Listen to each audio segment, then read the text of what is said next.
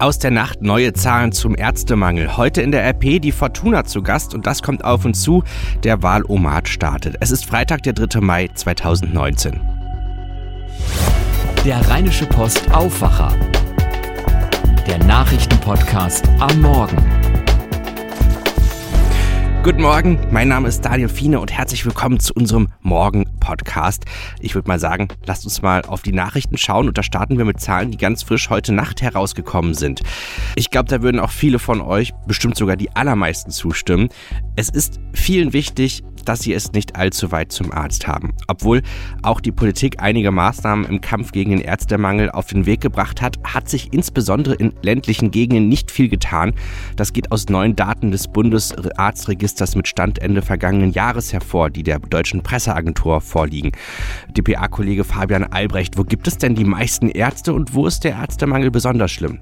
Also die gute Nachricht zuerst, die Versorgung ist wenigstens nicht schlechter geworden. In den Städten sieht es nach wie vor ganz gut aus, auf dem Land allerdings eher nicht. Dementsprechend sind auch die Werte bei den drei Stadtstaaten besser als bei den Flächenstaaten und in Stadtkreisen eher besser als in den Landkreisen. Die beste Versorgung mit Ärzten und Psychotherapeuten in Deutschland haben die Freiburger. In der Stadt im Breisgau kommen auf 100.000 Einwohner gut 395 Ärzte. Im bayerischen Landkreis Coburg sind es dagegen nur 84. Woran liegt es denn, dass Ärzte vielerorts immer noch Mangelware sind?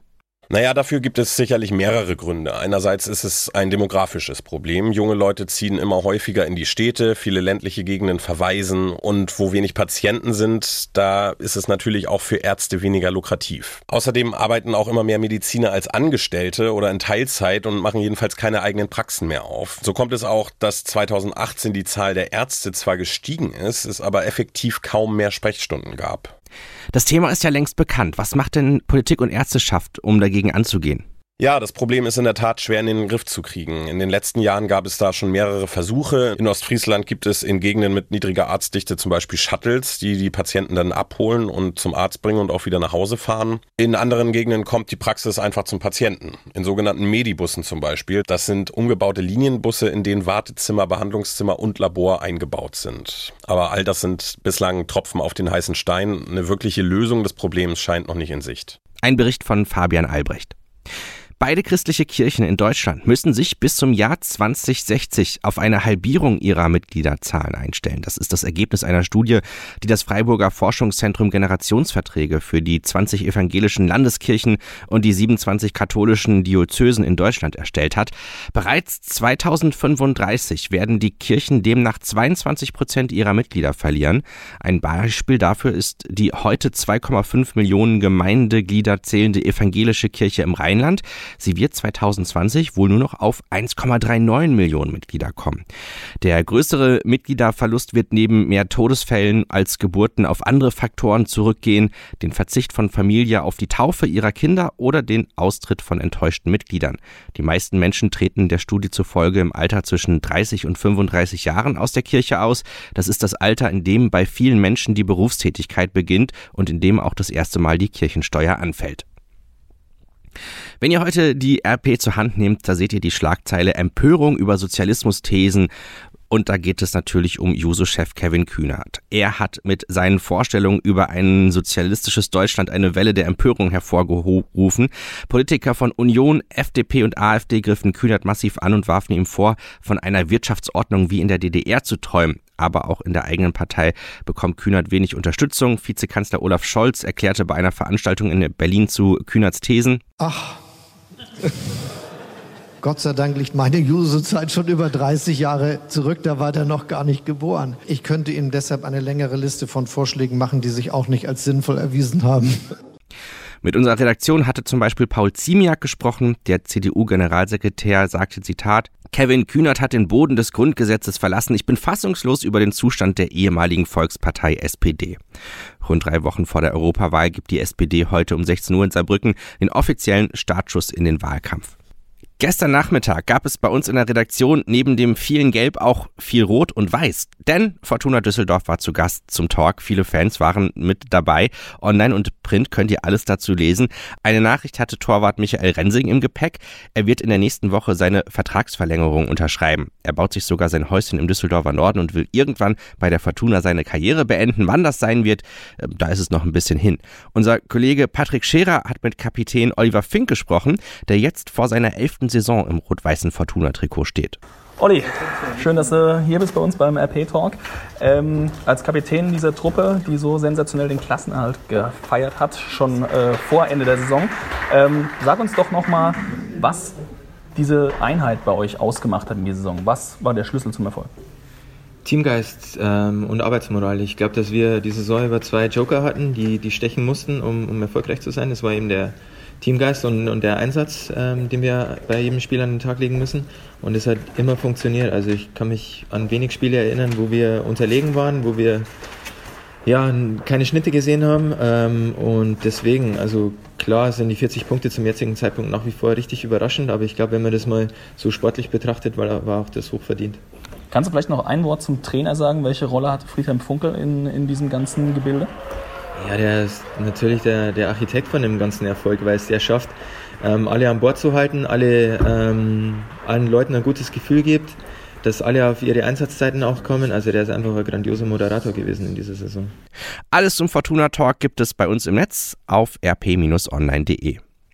In Duisburg ist ein Aufkleber einer umstrittenen Bewegung in einem Polizeiwagen entdeckt worden. Beamte sollen ihn dort angebracht haben. Bundesinnenminister Reul sagte, jedem Polizist muss klar sein, für Extremisten ist in der, in der NRW-Polizei kein Platz.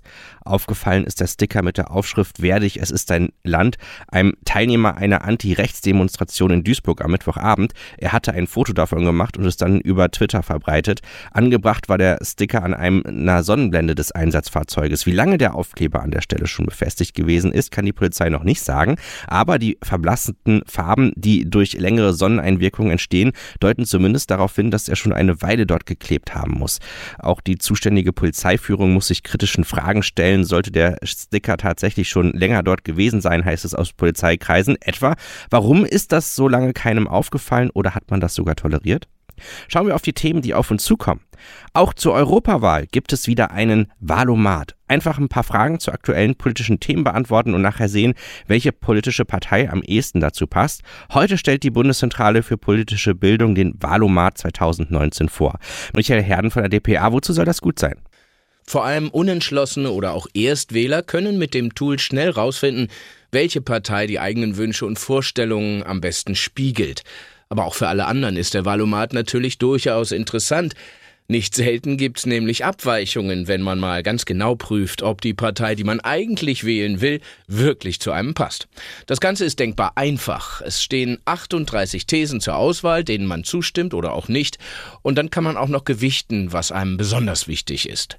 Neben der Thesenliste gibt es außerdem eine Übersicht über alle Antworten der jeweiligen Parteien, die zur Wahl zugelassen sind, auf die jeweilige Frage. Muss ich mich dazu anmelden oder registrieren? Nein, überhaupt nicht. Einfach die Seite valomat.de aufrufen und los geht's. Und wer steckt dahinter? Entwickelt wurde das Online-Tool von der Bundeszentrale für politische Bildung. Und den Valomat gibt's jetzt schon seit 17 Jahren. Seit dem Start damals wurde er schon mehr als 70 Millionen Mal benutzt. Es gibt aber auch noch andere ähnliche Wahlhelfer, sage ich mal. Zum Beispiel den Vote Swiper. Das ist so ein bisschen wie politischer Tinder.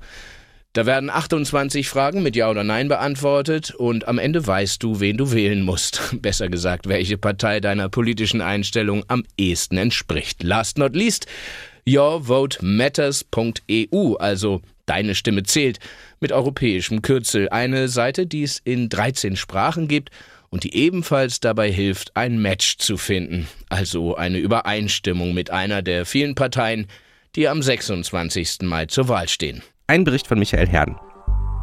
Wer gewinnt die Goldene Lola? In Berlin wird ab 17.30 der Deutsche Filmpreis verliehen. Mit zehn Nominierungen geht das Drama Gundermann über den gleichnamigen DDR-Liedermacher als Favorit ins Rennen. Der Film von Regisseur Andreas Dresen ist unter anderem als bester Spielfilm nominiert.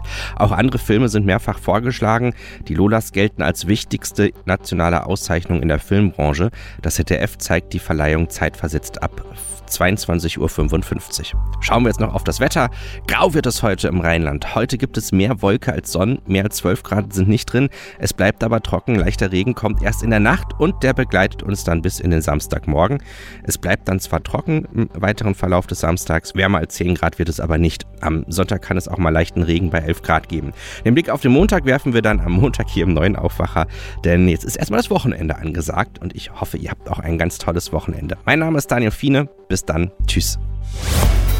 Mehr bei uns im Netz www.rp-online.de